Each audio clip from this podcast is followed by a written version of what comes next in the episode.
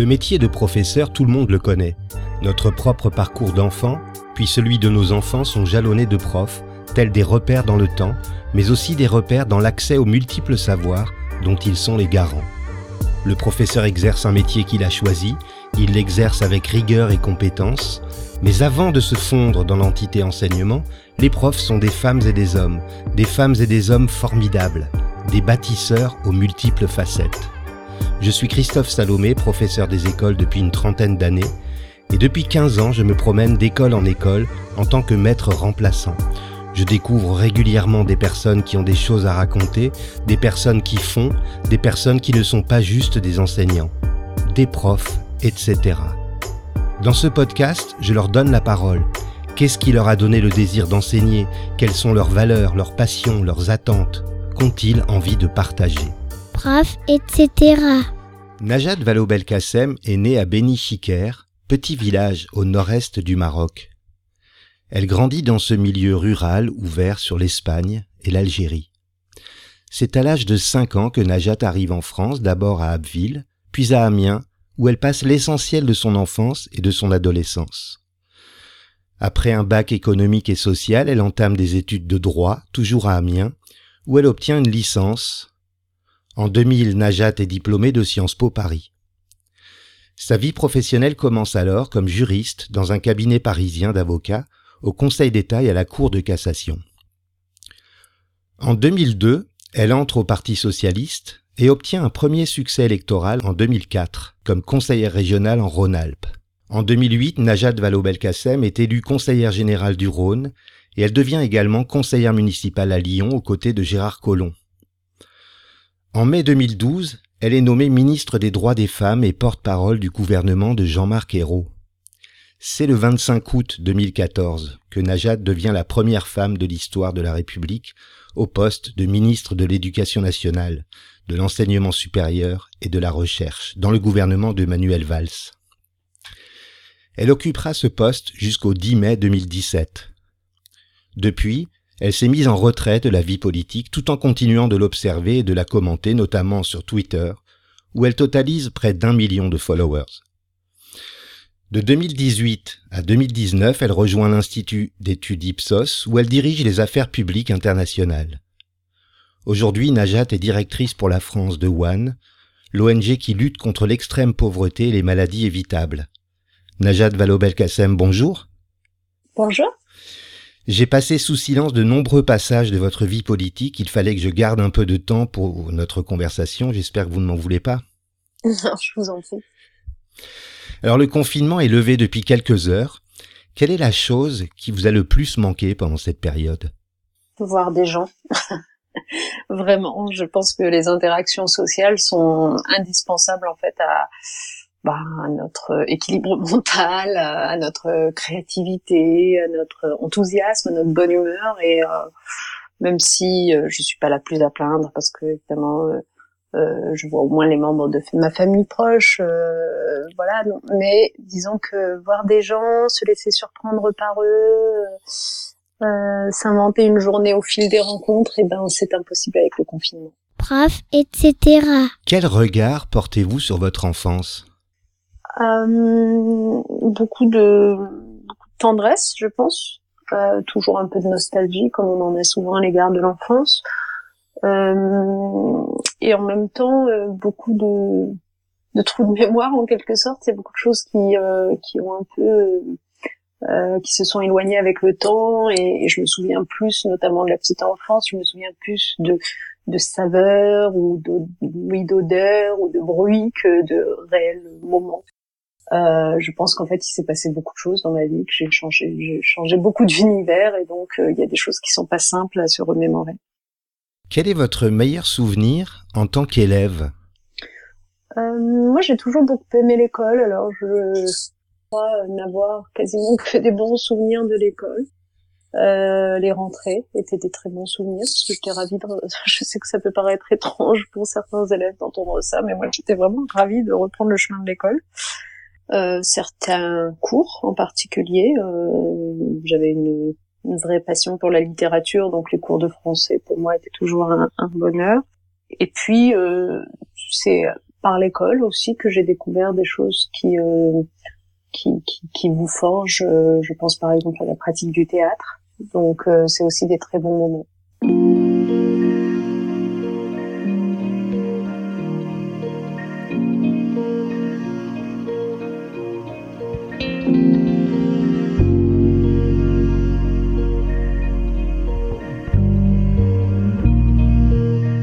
Vous avez été quel genre d'adolescente? Euh, J'étais plutôt introvertie, je pense, timide, euh, sur la réserve.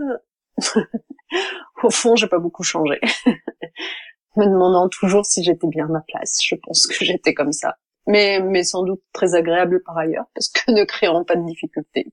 Alors en quoi cette période de l'adolescence, ainsi que celle de l'enfance d'ailleurs, ont influencé votre carrière et le parent que vous êtes aujourd'hui?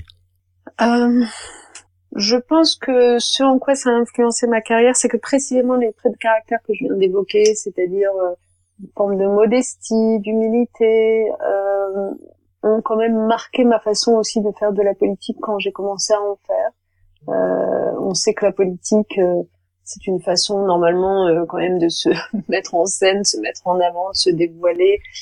néanmoins, on, on gagne aussi beaucoup à avoir des hommes ou des femmes politiques qui, qui pour qui euh, la politesse est un maître mot, euh, euh, l'écoute des autres plutôt que l'omniscience apparente est importante, voilà. Et, et, je crois que dans ma façon de faire de, de la politique, il y a toujours eu un peu de ça, une forme de modestie, d'humilité, qui me conduit, y compris à, à reconnaître que, ben, euh, parfois, il y a des défaites électorales, que, que, que ça signifie que les gens n'ont pas forcément été convaincus par vous, d'en tirer les conséquences et de ne pas accrocher au pouvoir comme euh, on a pu voir certains le faire. Donc c'est ce qui m'arrive en 2017 lorsque je suis défaite aux élections législatives et que je décide de, de, de, quitter la vie politique, euh, en tout cas pour un temps, et d'aller plutôt dans le secteur privé ou le secteur des ONG. Donc moi, je pense que ce que j'ai gardé de cette euh, adolescence, c'est euh, une capacité à me remettre en question euh,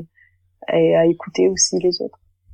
Et puis après, s'agissant de, de moi comme parent, je dirais que bah, j'ai retenu quand même de l'adolescence à quel point, justement, à cet âge-là, on peut être secret, on, on, peut se braquer on peut on peut être susceptible, il y a des choses euh, dont on comprend pas forcément les tenants et les aboutissants, et donc du coup à l'égard de mes enfants qui sont désormais des, préados, on va dire, je, je fais attention à tout cela aussi. Prof, etc.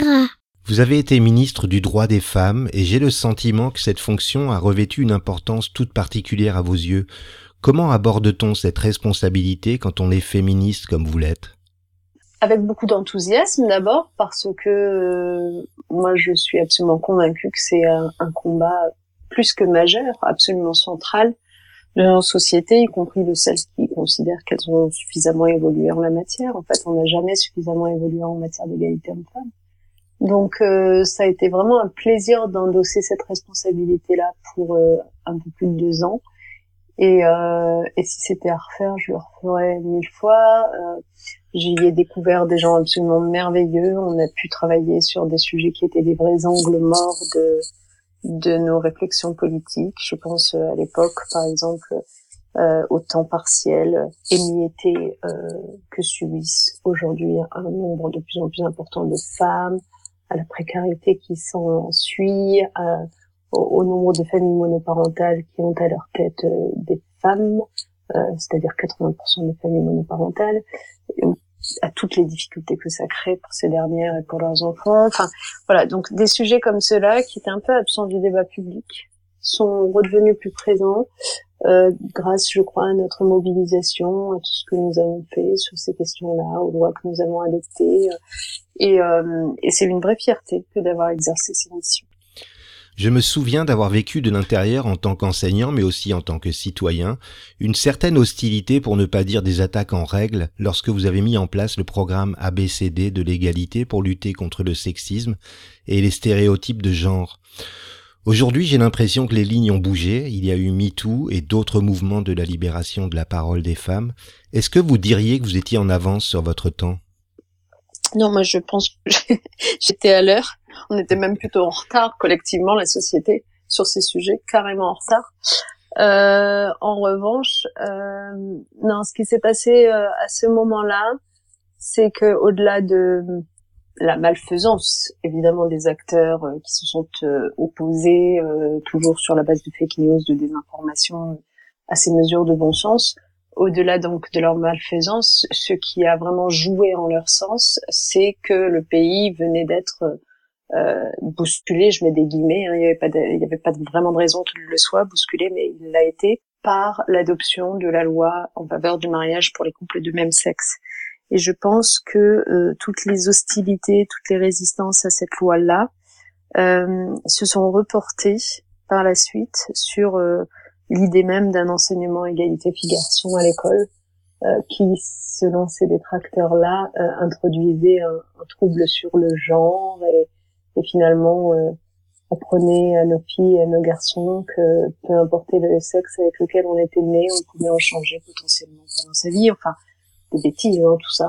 Mhm. Mais vous voyez bien que au fond, ce que ces résistances-là disaient, c'était que les codes et les, et les, les, les, les, standards qui s'appliquent euh, aux filles et aux garçons aujourd'hui leur allaient très bien et qu'il était hors de question de les remettre en, cause, sauf que ce sont ces codes, ces carcans très stéréotypés qui, en réalité, enferment les filles et les garçons euh, dans des mondes où les horizons sont limités parce que finalement les filles dès le plus jeune âge apprennent que l'ambition c'est pas vraiment fait pour elles, que certains métiers ne leur sont pas accessibles, que les garçons euh, de leur côté euh, se voient réclamer euh, enjoindre d'être euh, dans une forme de virilité, euh, de cacher leur sensibilité, de voilà, de, de ne pas s'intéresser finalement à leur euh, dimension parent, puisque ce sera plus davantage le rôle de la femme. donc tous ces carcans, tous ces stéréotypes sont limitants, auto-limitants, sont rendent les individus terriblement malheureux. Et donc apprendre l'égalité fille-garçon dès le plus jeune âge, c'est une façon de, de, de défaire ces stéréotypes et ces carcans. Et il est plus que temps maintenant de le faire, évidemment. Justement, dans votre essai La société des vulnérables, leçon féministe d'une crise, publié chez Gallimard et coécrit avec la philosophe Sandra Logier, vous soulignez ce paradoxe. Les femmes nous sont montrées comme très présentes pendant la crise sanitaire, on les a vues coudre des masques, s'occuper des malades, et pourtant elles sont quasiment absentes dans les réflexions et les décisions qui émergent de cette même crise. Comment expliquez-vous que le monde politique se passe à ce point des femmes? Même ce constat, j'imagine que certains voudront le remettre en, cause en, démontrant que quantitativement nous avons plus de femmes en politique qu'autrefois, ce qui est vrai, indéniablement. Mais euh, ce à quoi euh, sont toujours très utiles les crises, c'est justement euh, à mettre à nu nos sociétés et à démontrer ce qu'il se passe vraiment. dès qu'une crise éclate, qu'est-ce qu'il se passe? D'une part, les premières affectées, les premières vulnérabilisées sont les femmes et ça s'est vérifié cette fois-ci. Et d'autre part, quand il s'agit de la gérer, cette crise, c'est comme si, allez, on passait aux choses sérieuses et que, euh, ben, autour de la table, on oublie de mettre les femmes. Et, et c'est ça le, le, le sujet, c'est pourquoi est-ce que encore aujourd'hui, après des décennies où on a fait progresser sur le papier l'égalité entre les femmes et les hommes, la parité en politique, eh bien, on les considère toujours quand même comme un peu moins légitimes, compétentes, expertes à intervenir, euh, notamment en temps de crise. Et donc, euh, la réponse, c'est que en fait, nous avons toujours dans notre inconscient euh, de société, euh, j'attaque pas des individus en particulier en disant ça, je, je dis collectivement, nous avons toujours cette hiérarchie installée, cette hiérarchie entre les sexes, qui remonte à si loin qu'en fait, on n'a pas réussi encore à la déloger de nos inconscients. Et donc, euh, la déloger de nos inconscients, c'est précisément continuer à se battre très fort contre cette histoire de stéréotypes. C'est faire en sorte que euh, tous les acteurs qui ont les leviers pour faire changer les choses, et je pense en disant cela aux partis politiques, je pense aux médias, euh, fassent en sorte euh, de donner la parole à des femmes beaucoup plus nombreuses pour que chacun s'habitue au fait qu'elles prennent la parole et qu'elles fassent à incongru, notamment en temps de crise. Euh, et puis, euh, ce faisant, en leur donnant beaucoup plus la parole, en les euh, faisant exercer réellement des responsabilités, c'est tout un pan de notre monde, de notre société qu'on arrivera à enfin mettre en lumière, parce que aujourd'hui, il nous échappe. La vérité, c'est que la situation d'un certain nombre de ces femmes qui exercent par exemple ce qu'on appelle les métiers du care, euh, qui sont quand même des métiers pour l'essentiel très mal payés, mal reconnus, euh, et qui travaillent dans des conditions infernales, euh, elle est assez méconnue dans l'espace public. C'est aussi parce que comme on leur donne pas la parole, on s'intéresse pas à elle, ben on peut pas s'y, on peut pas la connaître mieux cette situation. Donc c'est tout ça qu'il faut changer.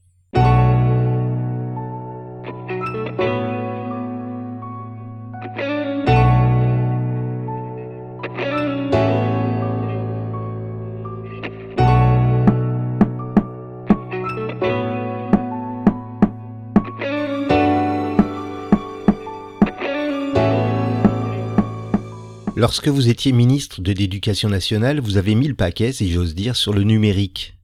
Et la récente nécessité d'assurer la continuité pédagogique pour les élèves pendant le premier confinement a fini de convaincre les personnes les plus réfractaires à ces outils. Est-ce que vous vous souvenez de votre première fois au contact d'un objet numérique dans le cadre de vos fonctions professionnelles? Euh, oui, je, je pense que c'était il y a quand même des années de ça. D'ailleurs, je me demande comment ça s'appelait. C'était peut-être un Typepad ou quelque chose comme ça. C'était comme une espèce d'agenda électronique. Hmm. Vous vous souvenez de ça? Oui, oui, absolument. euh, dans lequel on entrait simplement son agenda et c'était absolument formidable. Je trouvais ça extraordinaire qu'on puisse faire ça. Oui. euh, mais ensuite, euh, bah, évidemment, très vite, euh, le téléphone, la table électronique. Euh, moi, je, je, passe beaucoup beaucoup de temps euh, avec ces outils-là, donc j'en sais à la fois l'importance, l'utilité, et en effet dans le monde qui est le nôtre, euh, de plus en plus grande, hein, parce que clairement l'enseignement à distance, même si on n'espère pas revivre des crises comme celle du printemps dernier qui nous oblige à fermer les écoles, on se doute qu'on vit dans un monde dans lequel il va y avoir quand même de plus en plus de dysfonctionnements liés à l'environnement, euh, si ce n'est aux pandémies, et donc que potentiellement cet enseignement à distance euh, sera amené à se répéter, et donc autant euh, être prêt. Donc on a besoin de ces outils numériques, on a besoin que les élèves sachent les utiliser, qu'ils ne se perdent pas dedans, qu'ils n'y laissent pas n'importe quoi non plus, je pense à la vie privée en disant ça. Et en même temps, on a aussi besoin d'apprendre à les réguler, à les réguler, pardon, c'est-à-dire à ne pas trop les utiliser non plus. Euh, à, à, prendre toujours plaisir à feuilleter un livre, à, à, continuer évidemment à écrire euh, de façon manuscrite. Enfin voilà. Donc du coup, je pense que cet usage euh, et usage est régulé. Et il n'y a qu'à l'école qu'on peut vraiment le, le transmettre. Et c'est pour ça que ça me paraît si important que l'école se saisisse du numérique. Alors vous avez désormais quitté la vie politique, même si ce que vous faites aujourd'hui est éminemment politique. Est-ce que vous pouvez nous parler de One, cette ONG que vous dirigez en France? Oui, bien sûr. Alors, One est une euh, ONG de solidarité internationale, euh, donc euh, dont la raison d'être est de faire en sorte que nous luttions et nous fassions même disparaître l'extrême pauvreté dans le monde. Ce qu'on appelle l'extrême pauvreté, c'est ces pays dans lesquels plus de la moitié de la population vit avec moins d'un dollar 90 par jour. Euh, donc c'est vraiment des situations d'extrême dénuement euh, euh, qui s'accompagnent évidemment de toute leur panoplie de misère humaine, maladies non traitées, euh, non accès à l'éducation, euh, violence, pays en crise, etc.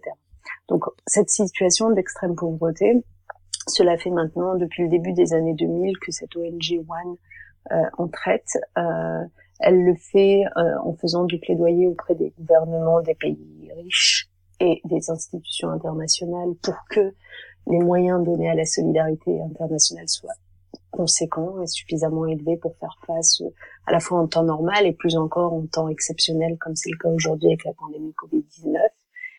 Et ces moyens doivent être utiles aux populations dont on parle, euh, à la fois pour sortir de l'extrême pauvreté, mais aussi pour, et c'est notre deuxième grand axe de plaidoyer, euh, lutter contre les maladies évitables. Ce qu'on appelle les maladies évitables, ce sont euh, toutes ces maladies qui, euh, qui ont des traitements, euh, la malaria, la tuberculose, la polio, et donc aujourd'hui et demain le Covid, 19 et qui, malgré tout, malgré l'existence de ces traitements, continuent à tuer parce que ces traitements n'arrivent pas dans les pays les plus pauvres.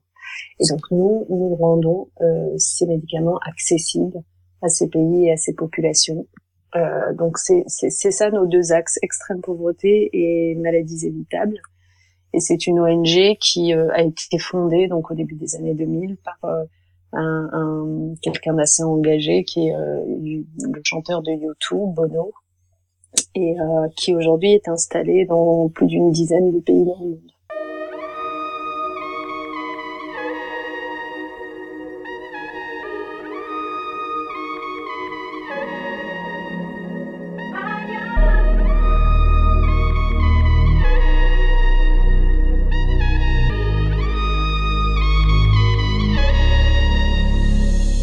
Quand est-ce que vous avez ri aux larmes pour la dernière fois, Najat, et pour quelle raison? Je crains de vous répondre que je ne m'en souviens pas et j'ai conscience que c'est très problématique. Euh, je pense que la dernière fois que j'ai ri aux larmes, ça devait être avant le confinement parce que c'était devant un spectacle spectacle humoristique, je pense. Euh, donc, euh, donc, donc, donc, euh, comme les lieux de culture malheureusement ont été bien inaccessibles ces derniers temps, non, je n'ai pas eu d'occasion de rire en larmes. Pouvez-vous me citer un moment préféré de votre journée, qu'il soit professionnel ou plus personnel? J'aime beaucoup le petit déjeuner. je ne saurais vous dire pourquoi, mais ça a toujours été depuis l'enfance mon repas préféré. Euh, puis il y a quelque chose de plaisant en fait. Bon, une fois passé le, le moment où on se dit oh non, le réveil vient encore de sonner à 7 heures, il est beaucoup trop tôt. Mais bon, une fois passé ce moment, une fois qu'on a pris sa douche, et qu'on descend préparer le petit déjeuner, il y a quelque chose de plaisant à se dire on a la journée devant nous, quelque chose va commencer. Euh, voilà, c'est mon moment préféré. Prof, etc. Quelle valeur a aujourd'hui le plus de sens pour vous? Bah, La vie en tant que telle la valeur qu'on accorde à la vie. Je mm. pense que c'est ça qui est intéressant à retenir de finalement de l'épisode du Covid-19, c'est que contre toute attente, euh, les gouvernements euh, de pays extrêmement différents, pas tous hein, évidemment, mais enfin la plupart, ont pris la décision de quasi arrêter l'activité économique euh, parce que parce que l'essentiel était en jeu, qui était la vie. Euh, et, et, en fait, quand on réfléchit bien, c'est assez surprenant comme décision à peu près consensuelle, parce que ça n'a pas toujours été les réactions euh, face aux pandémies du passé.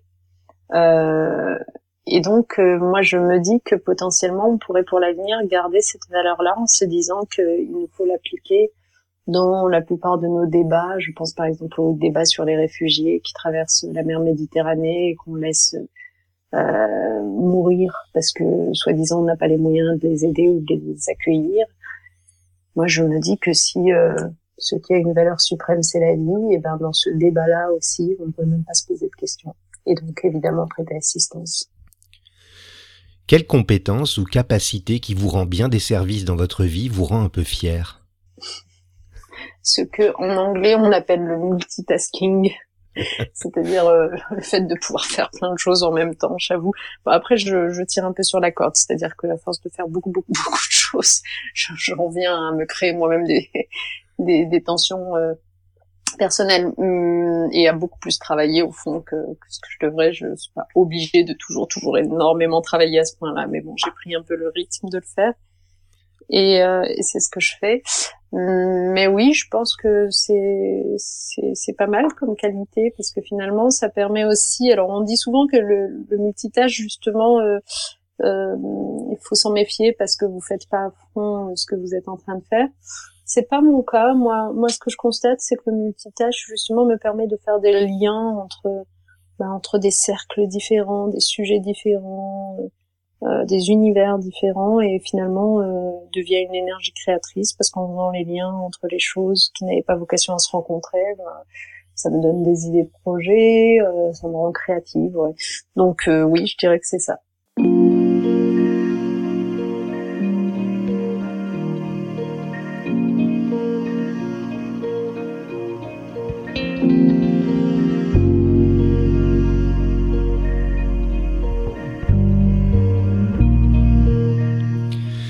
Vous pouviez vous mettre dans la peau de quelqu'un d'autre, vivant ou mort, pour une journée, vous choisiriez qui? Marie Curie.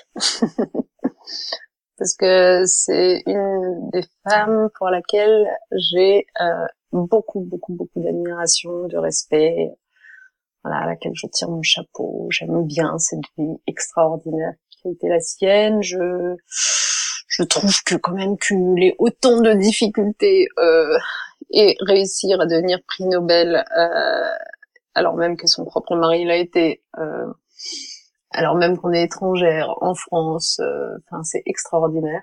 Donc euh, je, je, oui, je trouve cette femme euh, lumineuse. Donc j'aurais bien aimé être une journée dans ses dans ses chaussures. C'est la quatrième fois que cette réponse est faite sur, sur cette question et c'est très étonnant. Ah, c'est drôle. Ah ouais. Et ça montre à quel point effectivement c'est un personnage qui a marqué euh, non seulement l'histoire, mais je pense aussi le, la, condition féminine d'une certaine façon. Mm. Comment définissez-vous le succès? Je le définis pas parce qu'il n'y a pas un succès, il y a des succès. En tout cas, c'est ce qu'expliquaient mes enfants. euh, donc, euh, il y a des succès. Alors, que sont les succès? Je dirais que c'est euh, c'est même pas forcément l'atteinte des objectifs qu'on s'est fixés, parce que parfois, tu c'est intéressant, mais quand j'étais jeune, euh, ma mère me disait souvent, euh, oh, tu sais, ma fille, la vie a plus d'imagination que toi. Et c'est une phrase qui m'a toujours beaucoup servi, que j'ai toujours trouvé très pertinente. En tout cas, la vie a démontré qu'elle avait raison.